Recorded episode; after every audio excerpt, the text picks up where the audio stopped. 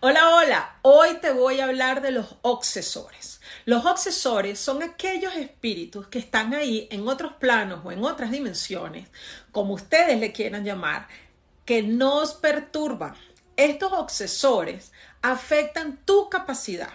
Normalmente empiezan a actuar de una forma que no te das cuenta que son obsesores, sino que piensas, yo como que estoy confundida, estoy dispersa, yo no sé qué me pasa, pero de verdad que estoy muy distraída, muy desconcentrada y cansada. Y así empiezan a hacer pequeñas interferencias en eso que para ti es importante.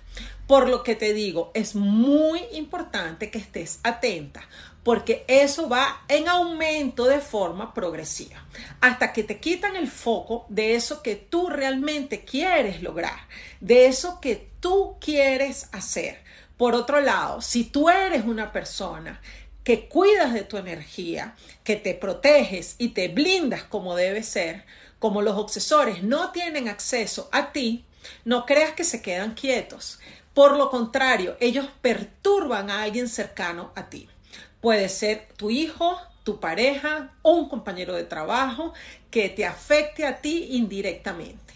Entonces, de esa forma, ellos, aunque no tienen vía directa a ti porque tú eres responsable y cuidas de tu energía, perturban y te quitan la paz a través de un problema, de algún ser querido, de un familiar, de un compañero de trabajo que afecta tu trabajo entonces hay que estar muy atento de con quién estamos, de dónde vienen esos ataques, de dónde están y adicionalmente estar consciente que eso no empieza el día que tú empiezas a estar olvidadiza, sino que ellos ya tienen un estudio completo de tu estilo de vida, tu forma de razonamiento, tu forma de pensar. Así que estar muy atento para evitar que esos obsesores formen parte de tu vida.